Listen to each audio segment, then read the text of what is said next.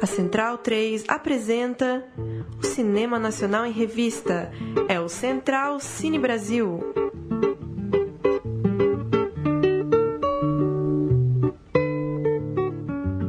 Salve, salve! Central Cine Brasil no ar. Você já sabe, toda noite de quinta-feira tem um novo Central Cine Brasil em central3.com.br ou assine o feed. Você recebe no seu celular toda noite de quinta um papo, uma entrevista sobre o que de melhor tá rolando no cinema brasileiro. Hoje, programa especialíssimo, não só pelo estúdio cheio, como porque alcançamos o programa de número 100. Que coisa, hein? Chegamos lá. Eu sou Paulo Júnior, mais uma vez a companhia de Murilo Costa. Dali, Murilo. Boa noite, Paulo. E hoje a gente tem casa cheia, porque a gente tem não só o protagonista de Você Não Sabe Quem Eu Sou, cinebiografia de Nazi, como os diretores do filme, Alexandre Petilho e Rodrigo Cardoso. Filme esse que estreia nessa segunda-feira, dia 11 de junho, no Festival Inedit, o Inédit aqui, a versão brasileira desse importante festival musical. Primeira exibição, segunda-feira, dia 11, 9 da noite, no Cinesesc, seguida de show de Nazi para essa sessão especial. Quem não puder acompanhar, tem sessão também dia 15 no Centro Cultural São Paulo, dia 16 na sala do Cine Olido. Tudo bem? Alexandre, bem-vindo. Tudo bem, tudo um pouco né, ansioso aí com, com toda essa história aí, né? O filme tá, tá finalizando, hoje é quinta, né? Estreia na segunda. Então a gente tá aí um pouco né, naquele nesse, nessa correria a gente vai respirar mesmo na segunda, mas garanto que vai ficar muito legal, velho. Rodrigo Cardoso, que já teve aqui para falar da, do filme sobre a levantadora Fofão. Eu prometo que eu não vou te perguntar quais as diferenças de tratar da Fofão e do Nas. Eu não vou fazer essa pergunta com você. Um roqueiro, uma levantadora de vôlei, cada um na tua. Tudo bem? Tudo jóia, boa noite. É bom que o Petilo tá nervoso, eu tô super tranquilo. Ah, é? Então ele fica na. Até porque o HD é uma mão tranquilo. só para carregar, né? Pois Se alguém é, precisar bicho. correr, não adianta ter os dois, né? Deixa com ele ali. Se alguém precisa correr, é o Rodrigo, que é mais magro, né? Atleta, né? E Nazi, que prazer tê-lo aqui. Eu já vou começar te perguntando, Nazi, são trocentas entrevistas, videoclipes, programa na TV. Mas a curiosidade é meio clichê, mas, mas não, não posso deixar de perguntar.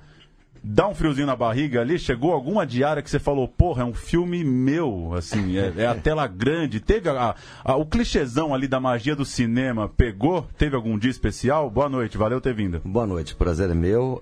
Ah, tem, né? Quando você. Eu, pr- pra te falar a verdade, ontem só pode parecer mentira, mas não é. Ontem só eu consegui ver ele totalmente, né?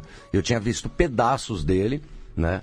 Eles tinham me passado um copião, mas pa- até por uma correria que, que eu estava tendo, não consegui ver. E ontem a gente, né, regando um bom vinho, sentamos os, os três lá em casa e começamos até tirar algum. tentar tirar alguma gordurinha aqui ou mais para tentar fazer o o documentário é, não ficar muito longo, né? Coisa que a gente não conseguiu. Vai ser um documentário de quase duas horas, mas com uma dinâmica muito legal.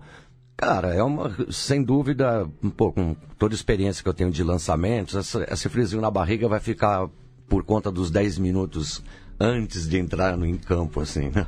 Mas por enquanto estou super satisfeito, porque eu acho que foi algo feito com, com bastante respeito à, à ideia deles, né? Eu procurei não interferir, procurei até, bu- buscamos juntos os contraditórios, vamos dizer assim, né?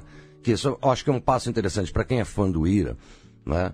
É, do meu trabalho, do Ira, enfim, é interessante porque eu já tinha lançado um, um- já foi lançada uma biografia minha, que inclusive foi escrita pelo Alexandre Petillo e pelo jornalista Mauro Betti. Só que naquela época, e tudo dentro do, do- da questão da separação e da briga do IRA, na época os outros integrantes não quiseram falar.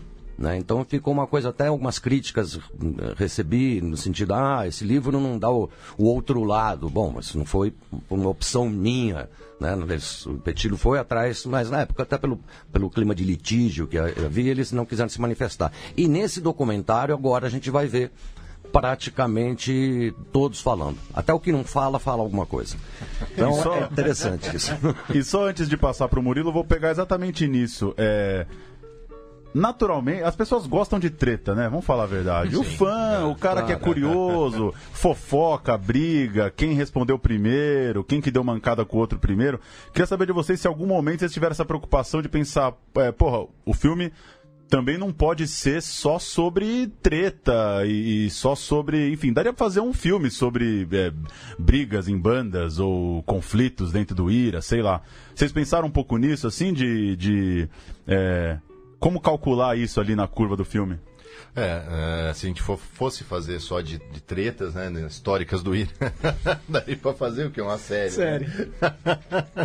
não, a gente tentou. A ideia do filme, até o nome Você Não Sabe Quem Eu Sou, é tentar ir um pouco além dessa imagem do nazi, de sempre ter sido o cara hardcore, sempre envolvido em, em tretas e não sei o que, o, o último roqueiro e tal, mas acho que ele tem tem muito mais nuances né, a serem mostradas é, do que só essa figura. Então a gente, quando nasceu a ideia do filme, foi justamente isso, mostrar um pouco além, né? Tentar mostrar essa dualidade, essa, essa vida, esses bastidores da vida do nazi, que as pessoas, né, até a gente colocou no release, quando a gente gravou a primeira vez com, com o nazi, a gente parou para tomar uma cerveja ali num, num bar na Vila Madalena, a gente encontrou o Lobão, era aniversário do Lobão, e a gente tava conversando com ele ali, falando, pô, a gente tá gravando um filme com o Nazi. E a mulher do Lobão falou assim, mas o Nazi consegue falar? Né? A gente falou, pô, sério? se as pessoas que. Do, se o nível mundo, tá desse jeito. É, se o mundo do mundo musical, né, tem essa, essa visão, imagina o público em geral. Então acho que a gente tinha muito que mostrar né, do Nazi que não, não tem nada a ver com isso. Até pegando uma carona, essa, essa pergunta é, é, boa também, porque tem uma coisa também interessante, é, que é o seguinte, quando a, a, primeira fase desse filme começou a ser feito, lá em 2011, 2012, o Willis estava no, no, no, no, litígio, né? Eu, inclusive, tinha uma, uma, uma determinação judicial de obrigação de não fazer. Significa assim, eu não poderia mais é, falar publicamente, ofensivamente a meu irmão, Edgar, sob é, peso de multa diária. Então, mas ao mesmo tempo era uma época que ainda existia o litígio, eu ainda estava puto, magoado. Então eu dei uma, uma primeira parte da entrevista explicando o final do Ira de uma maneira é, magoada, mas também com limites, digamos, de expressão, né? E quando agora ficou a segunda parte, o Ita já tinha voltado, estava numa puta fase legal, como estamos agora teve essa preocupação de falar, olha, e, outras, e, e, outra visão sobre a coisa aconteceu, não, não só minha, do Edgar, do meu irmão, todos agora, depois de tudo que aquilo passou, briga, separação, anos é, é, so, trabalhando solo, a volta triunfal, pá, tudo isso também fez com que o clima né, ficasse diferente. Então a gente teve que ter um trabalho ao mesmo tempo de equalizar aquele período, né, da, da minha opinião, aquele período da minha ira, vamos dizer assim, com a visão que eu, Edgar e o Júnior temos hoje passado o vendaval. É, aproveitando até um pouco aqui o que o Petilo comentou, de mostrar um outro lado do nazi, o filme abre com uma imagem bem diferente, né? O nazi ali nos rituais afro-brasileiros, religiões diferentes, candomblé, uma coisa que a gente não está acostumado, né, como público, a conhecer esse lado. E normalmente as aberturas de documentários históricos sobre personagens, biografias, têm material de arquivo, apresentação icônica, emblemática, e não partem para esse outro lado já diferente. Então eu queria que você falasse um pouco sobre essa opção de ter começado dessa maneira diferente, mostrando esse outro nazi. É, eu acho que o Nazi pode falar muito melhor sobre isso, mas é que pra gente, como contando a história, é, essa, esse mergulho que o Nazi teve na, na, nas religiões né, afro-brasileiras, tá certo? é, é, foi um mergulho muito importante, que não é, não foi só algo que, que aconteceu do dia para noite, é parte de um estudo né? Ele, ele mergulhou realmente em entender, em ler, em estudar sobre, e é uma parte importante da vida dele atual. Então, é, acho que era representativo desse filme, justamente, né? Você não sabe quem eu sou, já começar com isso, né? Do que a gente já começar com uma coletânea ali de, de tretas, de manchetes, de, né? Não sei se você concorda. Sim. É, é que eu, na verdade, pra, é, eu- recentemente eu venho, venho falado mais porque as pessoas têm me perguntado mais sobre esse aspecto da minha vida. Eu, na verdade, desde jovem, sempre me envolvi é, com o afro-brasileiro, que é no caso o candomblé e a umbanda, né? E como, como simpatizante, como frequentador, como leitor, né, estudioso, até vamos dizer assim, sem nenhuma pretensão, mas é, me iniciei mesmo, né, há 10 anos atrás, no- na tradição iorubá, que, digamos, é a matriz do candomblé, quer dizer, é como o culto de orixá é na, na África iorubá, leia-se Nigéria, e que aqui teve essa tradução no Brasil, no candomblé e na umbanda, né.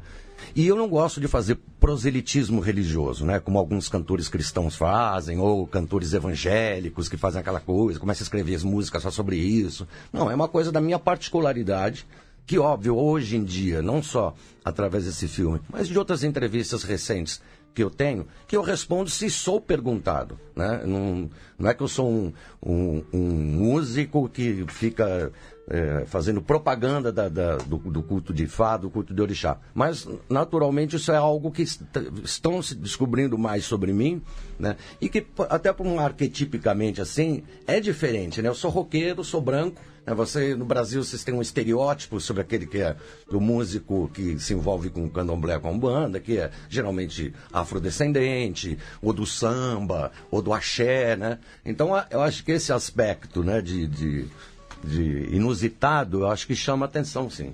E foi por meio também da, da, da influência do Baba King, na verdade, que o Nazi costurou as amizades com as pessoas com as quais você tinha rompido, né? Então tem essa importância também é, é, na, vi- na sua vida, na sua, na sua trajetória, né? É, é, você ter ouvido, é, dado ouvido ao Babalorixá ali que ele que ajudou você a costurar a amizade com seu pai, com, com, com seu irmão. Então é muito importante isso na, na trajetória do Nazi para fazer as pazes da- com as pessoas que ele tinha rompido, né? Não por nada, sem citar normas, mas nem nada. Quando eu estava no auge da ira, e com sede de vingança, eh, eu ainda não conhecia o King, né? Eu conheci o King já como leitor, né? Já tinha lido alguns livros dele, né? Mas é óbvio que tem, a- tem uma máxima, que eu acho que foi eu que inventei, não tenho certeza. Que é assim, sempre vai ter alguém para vender aquilo que você quer comprar, né? E é óbvio que, digamos que eu fui pro lado negro da força, né? Falando assim sobre magia e, e, e candomblé, né? E com o King, eu- eu- ele me, me convenceu, me orientou a ser o contrário, a largar isso daqui, a cuidar de mim mesmo e deixar o curso natural da, da vida correr sem buscar vingança, sem eh, buscar, eh, enfim, atacar.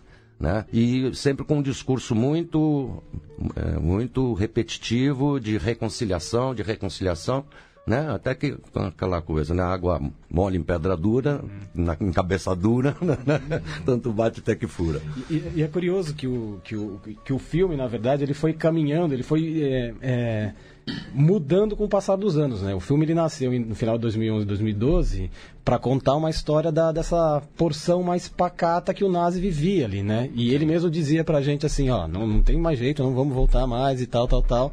No meio do caminho a gente foi surpreendido com a volta do Ira, entendeu? Então, assim, o filme foi mudando, assim, ele começou para contar essa porção mais pacata da, da vida do Nazi. A gente foi para Trancoso, passou as férias, acompanhamos, ele, acompanhamos ele, ele na- nas férias dele e tal. Mas depois desse episódio, a gente teve que movimentar o filme para um outro ângulo. Aí abriu a possibilidade de a gente voltar a falar com o Edgar, que o Edgar já não estava mais rompido com você, já tinha feito as pazes com o Gaspa, com o André, enfim, quer dizer, o filme tomou um outro rumo, na verdade, é, com o Júnior, o próprio irmão, enfim. Então o filme foi, foi crescendo com o passar dos anos. Mas né? isso que é o sensacional. Por isso, e como eu não acredito que nada é à toa, com- né, porque parece uma. é, acabou virando uma história né, de, de queda e ascensão, né? De com- começo, fim, recomeço, né? Tem uma trama. Se fosse só.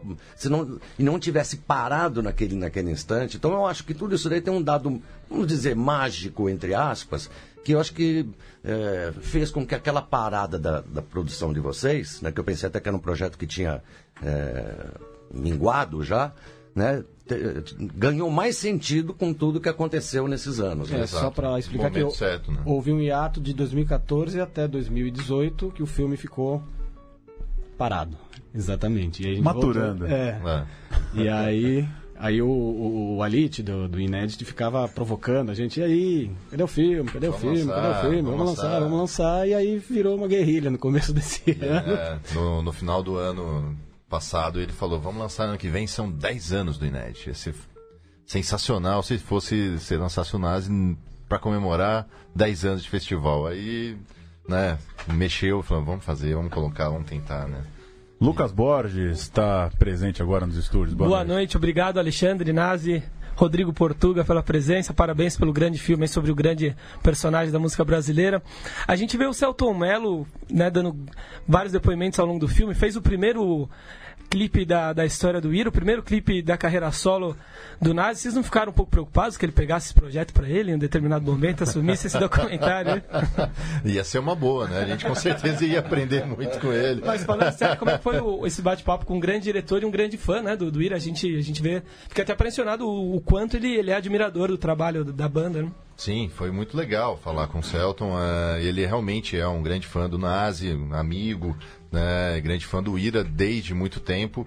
Foi difícil e ele falou muita coisa, muitas coisas legais, assim. Foi difícil até eh, não colocar quase tudo que ele disse, né? Porque ele foi contando histórias muito legais que né, ele contextualiza quando ele fala que quando ele, ele foi criado em São Paulo, depois mudou daqui e o Ira era, tem esse lance da, né, de ser muito paulistano e tal, e era uma conexão que ele tinha com a cidade ainda mesmo estando distante. É, ele fala da, da porção ator do Nazi, inclusive, né, e revela que é, além do, do clipe de, de, de Flete Fatal, que ajudou ele até, ele conta lá, a ter umas pistas do, do, do que fazer no primeiro filme dele. É, quase que o Nazi atuou no Palhaço, né? Que é um dos grandes filmes dele. Era lá, pra ter então. feito o, o delegado, que acabou sendo feito pelo Moacir Franco. Que, aliás, mano, fizeram muito bem, porque ele, a- aliás, ele ganhou prêmio, né? De ator coadjuvante. Ganhou, né? É. E- Podia ser você, talvez, ganhando por ele. Podia ser você o palhaço, né? Ainda dá tempo, né?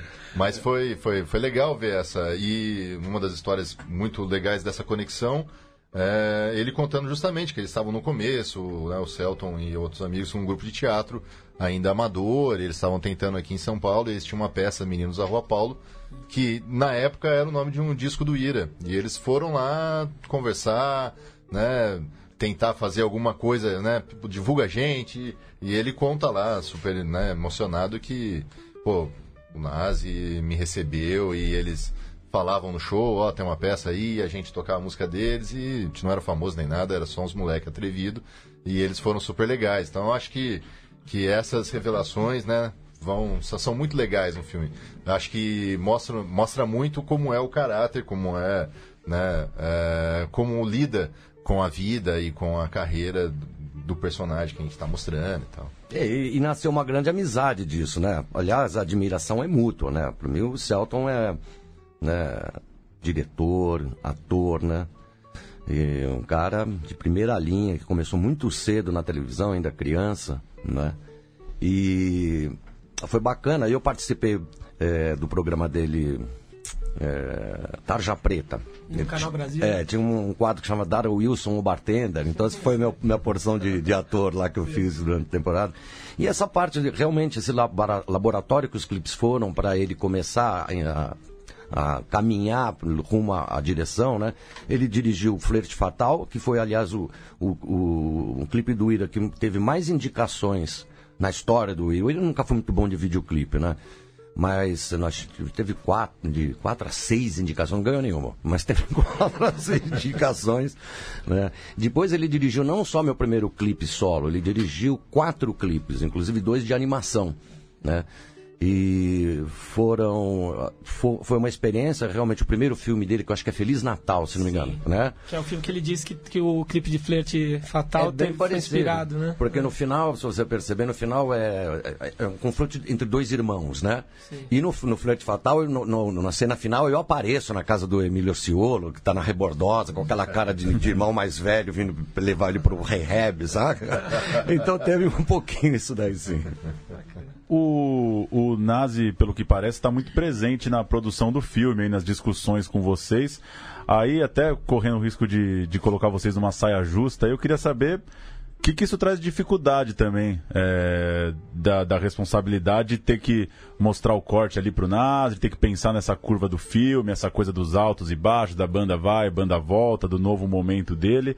Porque, enfim, poderia simplesmente ser um personagem que autoriza vocês a fazer o filme e vocês tocam o barco, né?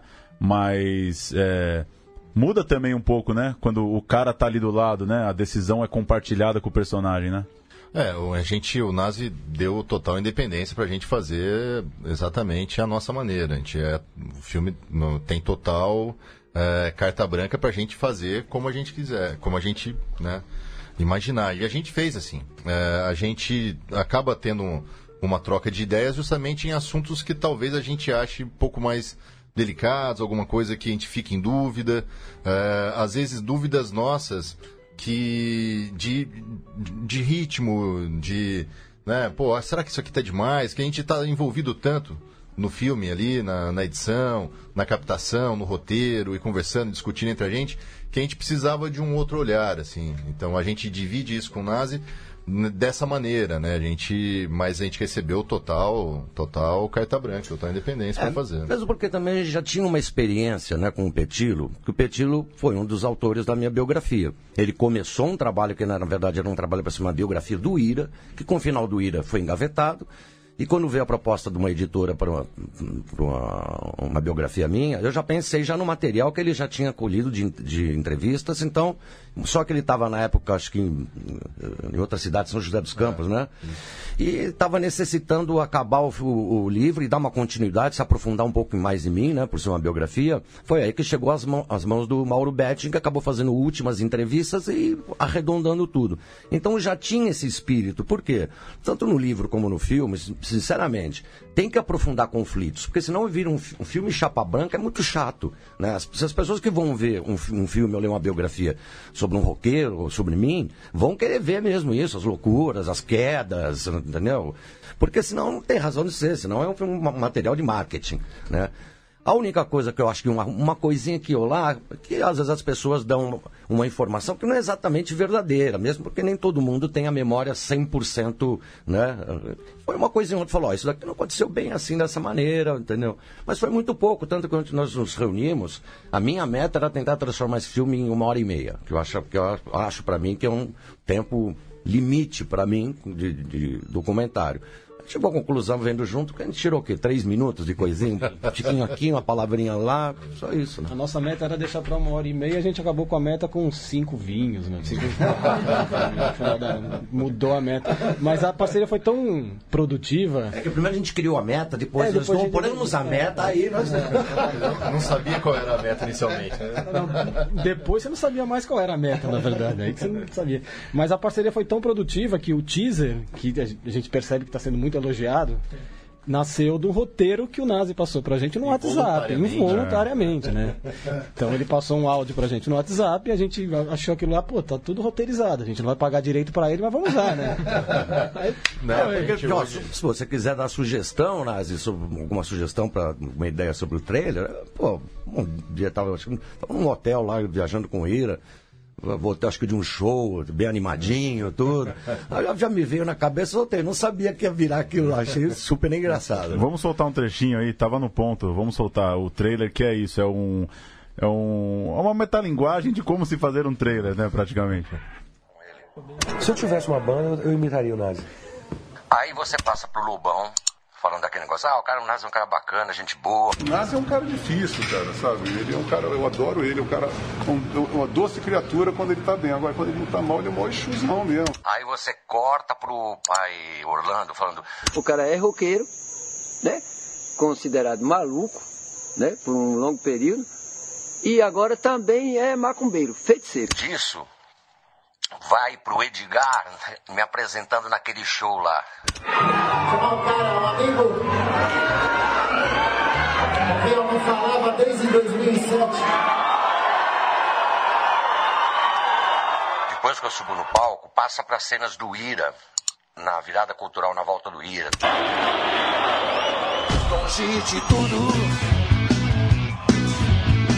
Aí você faz uma sequência de depoimentos, Por que, que acabou o Ira? trecho musical. O que, você acha? Depoimento, Foi a cagada toda. trecho musical. Boa do pé, orelha, de oxum,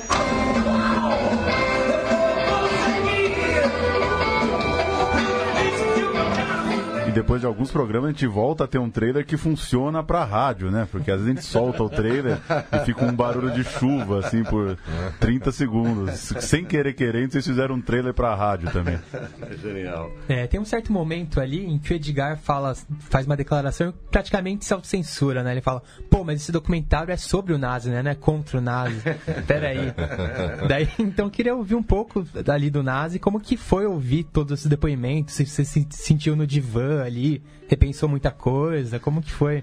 Não, achei, achei engraçado. Tanto que eu fui um dos entusiastas de deixar isso daí, né? Que ele fala assim, é, que o Nazi às vezes tem um, coisas, não sei, meio um gangsterismo, essa coisa do Robert De Niro, do Al Pacino. Não, bom, gente, mas peraí, vocês não vão botar isso no ar, né? Bota, tem que botar assim, isso que é engraçado. Achei legal, mesmo porque também essas coisas, todas essas críticas e autocríticas, é, é óbvio que a gente já tinha passado por esse processo, né? Não que a gente ficou numa coisa chata de ficar lavando roupa suja quando o Ira voltou. Mas todo mundo já sabia os, exa- os exageros, a- as ausências, a, a- que foi, né? O, que foi, digamos assim, a, a ópera bufa, como falam, né? A comédia de erros, que foi o final do Ira. Então, ouvir aquilo também para mim não teve novidade, entendeu? É óbvio que, né, é, como diz a, a música que eu escrevi, um verso, numa discórdia todos têm sua razão. Todas as partes têm, no seu ângulo de vista, a sua razão. Eu tenho a minha verdade, a minha razão, ele também tem. E eu acho que em todo esse processo de. que não foi um processo rápido, né? Eu acho que o Ira também, nessa parada, foi importante para ele, para Edgar ir nos fundos, nas nossas carreiras solos, que era uma coisa meio frustrante pra gente, porque a gente não, podia curtir elas mesmas, lançar o disco e entrar em turnê com o Ira. Então isso aliviou a nossa alma, digamos, nosso, nosso ego artístico, vai. E depois disso começou um processo, acho que ainda inconsciente, de saudade, né? De, pô, de saudade do público do Ira, do, né? da, da nossa parceria. Acho que culminou com isso, porque o Ira não, não conseguiria ter voltado se ainda houvesse mágoa verdadeira no nosso, nosso, nosso coração. Pagamos um, um preço, as cagadas que fizemos, olhando para trás agora é fácil falar, podia ter sido assim, podia ter sido assado, mas foi o que foi. Né? Até usando um termo, é, uma máxima que fala, fala sobre Exu, que fala Exu gera o caos para restabelecer a ordem. Às vezes as coisas precisam explodir mesmo para novamente, né, elas tomarem um sentido, né? Mas você acha que o filme é, é, de certa forma, também um balanço de tudo isso? Que eu fiquei pensando agora, de repente, daqui uns anos, alguém vai falar, pô, os caras voltaram por causa do filme, vocês viram? Tá? Se encontraram pra gravar o filme, porque as coisas vão meio que se misturar, assim, né? É, Ah, cara, é capaz, vou te falar, quando eu tinha os processos do IRA, que eu, eu processei o Edgar, o Edgar me processou, teve um juiz da Vale de Pinheiros que deu uma decisão ali, ele indeferiu os dois processos. Falou, é, Nas, Edgar, vamos fazer música aí. Aí ele falou assim, às vezes isso daqui parece até truque de marketing. aí ele deu até um exemplo de uma banda americana, que eu não lembro, um artista americano que fez um negócio assim. Então, se um juiz pensou que isso daí era capaz de ter acontecido, vai saber, a mente, né? A gente faz a obra e entrega ela. As pessoas têm que ler, vão chegar à sua própria conclusão, né? É, queria saber uma curiosidade sua, Nazi. Eu te entrevistei em 2015 pela Rolling Stone uma vez e para falar sobre a playlist da sua vida, você me deu uma aula de música de Run DMC até Johnny Winter, é, Alex Harvey, Sensational Band. Tá? Band. Você deu um, um banho ali. Eu queria saber de cinema, quais são suas referências, o, do que você gosta, os filmes da sua vida. Cara, eu gosto muito do, do- pô, dos grandes ci- cineastas americanos, né? É, Martin Scorsese, Stanley Kubrick. Né? Filme de gangster. É, filme de gangster, claro. Poxa, Coppola também, mas eu, eu gosto mais de Scorsese que do qual. Coppola, claro, o Poderoso Chefão, talvez os melhores filmes, de, um, um e o dois, dos melhores filmes da história. né? Mas gosto muito também de cine- cinema italiano, eu gosto muito de Mario Monicelli, que tem os- o Quinteto Irreverente, é, como é que é o nome daquele capitão, o Brancaleone, né? Gosto também bastante de, dos filmes do, do Monty Python, né? De cinema nacional. Gosto muito do Rogério Sganzerla, sou um fã. E é é outra coisa que nos aproximou muito, eu e o Celto também, que ele é fã de carteirinha, né? Eu tive, inclusive, até uma boa, vocês são um programa de cinema, dar uma dica para vocês aí passarem, que é o seguinte, eu tive um projeto com o Rogério Sganzella, de... Quando, quando nós gravamos o Psicoacústica, eu tinha, usei trechos de áudio em duas músicas, então eu fui pedir permissão para ele, né? E ele não só deu permissão, que ele falou assim, cara, vamos fazer um negócio, até uma vira de duas mãos. Ainda não tinha MTV no Brasil, isso foi 88. Vamos fazer um clipe, eu tenho um material aqui que foi editado, foi cortado, cens- barra censurado do Bandido Luz Vermelha. Vamos fazer um clipe com essas imagens inéditas? Nossa, uau! Né? Liguei para a gravadora, a gravadora deu inicialmente um, um positivo. Eu cheguei pra- com ele em salas de, de produtoras para ver essas cenas. E aí o que aconteceu? A gravadora, no- na última hora, acabou abortando. Depois eu fiquei sabendo que parece que a, Warner estava meio traumatizada com os Ganzella, porque ele tinha um projeto com, com o. Com João Gilberto. Imagina João Gilberto e Rogério Sganzella junto, que num, num documentário que nunca entregaram, né? E eles cortaram eh, isso daí. E eu fiquei num puta mão lençol com os Ganzella. Ele me ligava de madrugada, vai largar a obra. Falei, ai, meu Santo Antônio. Bom, enfim. Passaram-se os anos, e recentemente eu fui entrevistar a Eline Inês para o meu pro- programa no Canal Brasil e comentei para ela que eu tinha visto no YouTube um clipe de Rubro Zorro, que é a música que a gente vai fazer, com cenas que eu não conhecia do filme. Que se ela tinha notícia, ela falou, não, esse, aquele é o clipe do Rogério Sganzella. Porque disse que depois que o Rogério, o Rogério fez o clipe, editou e botou na gaveta. Falou, não me pagaram, não vou dar. E agora, depois da morte dele, a Helena pegou todo o material que tinha inédito dele e botou tudo na rede.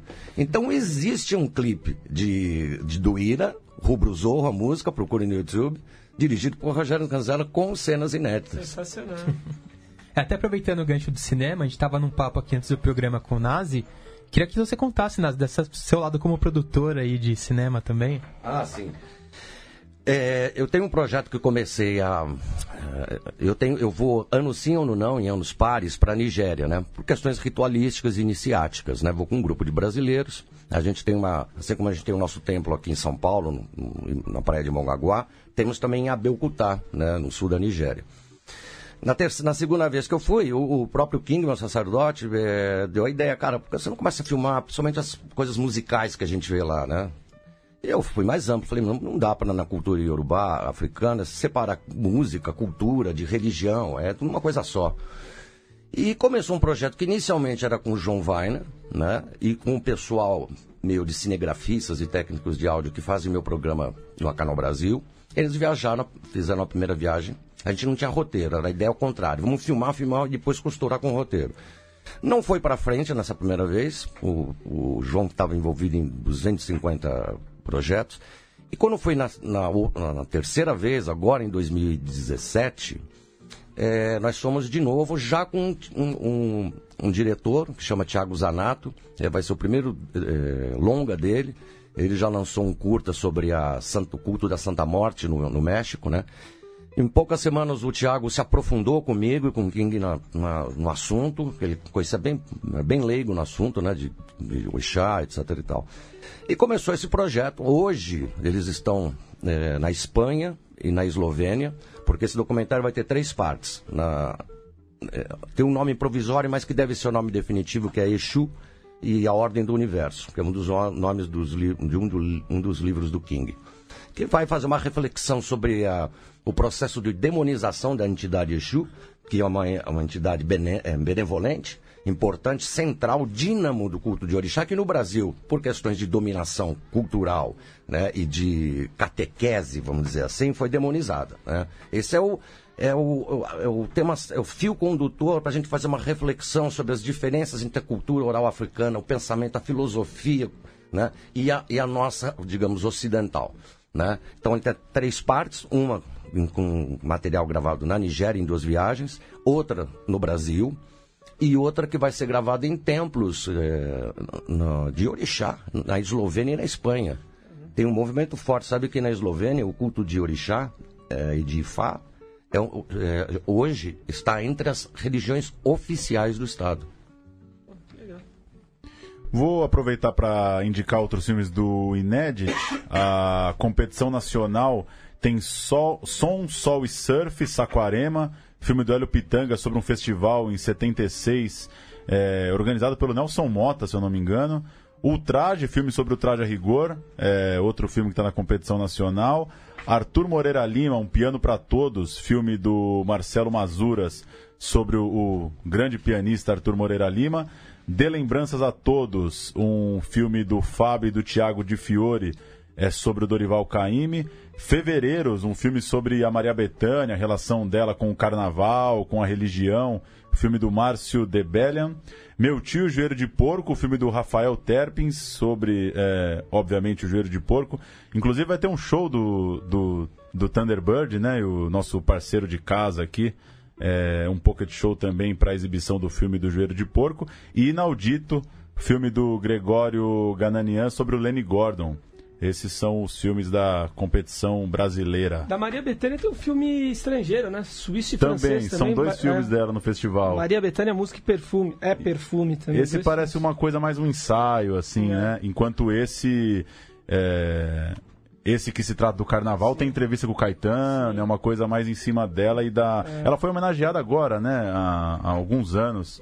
No Mirelles? carnaval. Não, no carnaval. E por isso aproveitou o. É, no ano retrasado, a Mangueira ganhou o carnaval, inclusive, com É, então- em homenagem É isso, ela, né? aproveitaram o desfile, Sim. a relação dela e É, com esse tudo isso. filme é do mesmo diretor do filme do João Gilberto, que ele é o Sim. homenageado dessa edição. Sim. Esse, esse filme da Maria Bethânia. Franco-suíço. É. É. A gente tá falando de África, um filme bem bacana também, estrangeiro, esse Etiopic, Revolt of the Soul, sobre a música etíope, que o jazz etíope, né? É bastante rico, ainda mais um filme interessante estrangeiro aí da seleção também. E na Mostra Brasil, é, além do, do Você Não Sabe Quem Eu Sou, tem o filme da Daniela Barbosa, do Pedro Serrano, que já passou na Não É Tudo Verdade, né? Se eu não me engano. Foi, foi. Abril é tudo verdade. O filme dos 25 anos do Dead Fish, do Caio Rodrigues e do Marcos Okura. O filme chama Asfalto, 25 anos. É, o Badi, do, do Edu Felistock. Dononete, Flor da Lua, do Vladimir Cunha, sobre a Dononete. É, e Vinil, Poeira e Grooves, do Diego Casanova. A gente tem um. O Diego mandou um áudio pra gente, ele ia estar aqui também no programa, não pode estar. Vamos ouvir aí um minutinho. Ele apresenta o Vinil, Poeira e Grooves, um filme, enfim, como o nome já diz, ele tenta revisitar aí a cena do vinil hoje em dia, quem tá fabricando, quem tá tocando, as festas.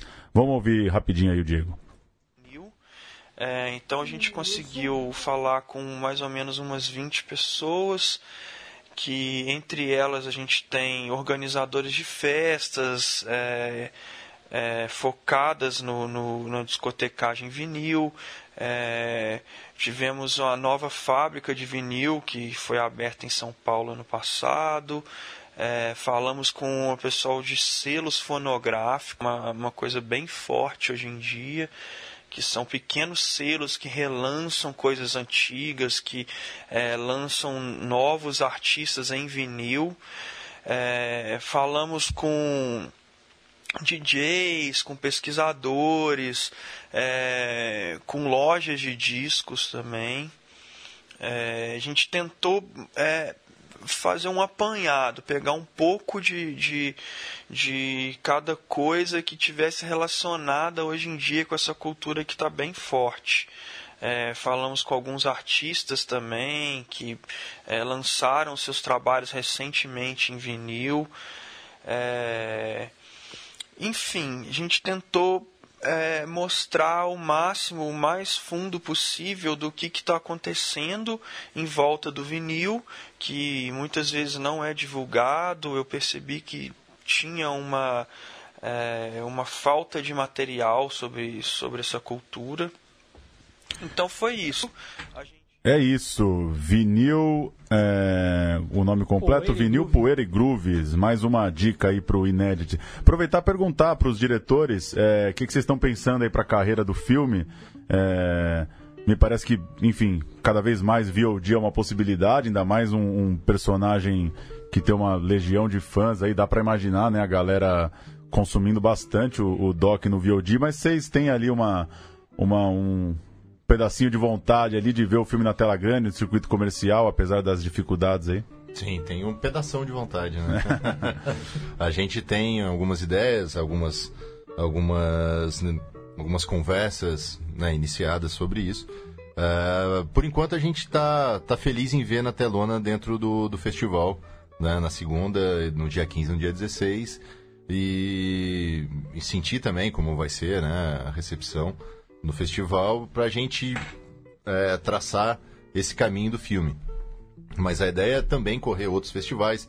Tem um festival interessante que também é de música e tem, tem cinema, que é o Mimo, que está fazendo 15 anos, vai ser a primeira vez que vai ter em São Paulo, né? Geralmente é Paraty, Rio, Recife, Olinda, engano, né? Olinda? Olinda, e é, para comemorar os 15 anos vai ter aqui em São Paulo. Então a gente está querendo também é, exibir no Mimo. Tem alguns outros festivais de cinema é, para fazer essa. Dar, dar uma corrida com o filme por aí, né? Até a gente pensar, mas todo mundo, muita gente que viu o teaser falou, pô, quero ver no Netflix, quero não sei o quê. Né? A gente também, né? É. Mais alguma aí, Mais Lucas uma, Murilo? Não, aproveitando que vocês citaram aí as exibições, deu serviço aí de segunda-feira, como que vai ser o lançamento? O tamanho do show, né? Legal Pocket falar também show. como é que vai ser. Sim, segunda-feira o filme estreia às 21 horas no Cine Sesc, bem próximo daqui, da onde a gente está agora, aqui na Rua Augusta. É, e logo após, dentro do Festival Inédit, e logo após tem um show, um pocket show com o Nazi. O que, que teremos no show, Nazi? Olha, cara, voz e violão, Johnny Boy, que é, toca hoje, faz parte, é integrante do IRA. O violão, o André Youssef, que me acompanha na carreira solo nos teclados. Eu gelei agora, você falou André, falei, Aí você- era a pitada final do filme, a volta do André também. Volta o André. Chora o público. E aí eu vou fazendo esse formato bem, bem folk, vamos dizer assim. Tocar músicas da minha carreira, né, alguma coisa do Ira. Algo que não- não é um show, né, é mais assim uma cerejinha no bolo, uns 40 minutos. Entendeu? Num- Numa sala que é muito bacana, o Cine Sesc, que eu tive por acaso, nessa pró- própria segunda eu estive lá, vendo um documentário chamado Danças Negras, muito legal. Fiquei impressionado com o som da sala, né? E é isso aí. Espero todos lá. E uma sala que dá pra assistir tomando um whiskyzinho ali no bar, né? Sim. Pois é, por isso que eu gostei. Isso aí. Bom, muito, muito obrigado pela presença, gente. Parabéns pelo filme. Boa, boa carreira aí, boa sorte na, nos próximos passos desse grande documentário. Obrigado pela presença, Nazi. Valeu, garoto. A gente agradece aí o espaço, sensacional, e espero que vocês todos estejam lá segunda-feira, por favor. hein? É isso, dia 11, então, Cinesesc às 9, dia 15, Centro Cultural São Paulo e dia 16 no Olido, no centro. Valeu. Isso aí, programa número 100. Pois é, um belo programa número 100. né? Chegamos, hein? Agora a gente repensa também se continua, Vamos ver né? semana que vem tem ou não. Aproveitar, né? Falamos muito de processo ritualístico, né? Quem sabe a gente não para por cima no 100 aí. Para Brincadeira. né? Semana que vem a gente volta e segue acompanhando aí o Inédit. Tem o último programa, trata bem da programação, uma entrevista com o Marcelo Ariti, né? O, o, o diretor, o curador, e também com detalhes da mostra Ecofalante, né? Muito filme bom aí na Ecofalante, na faixa também, na cidade por essa semana. Valeu! Um abraço.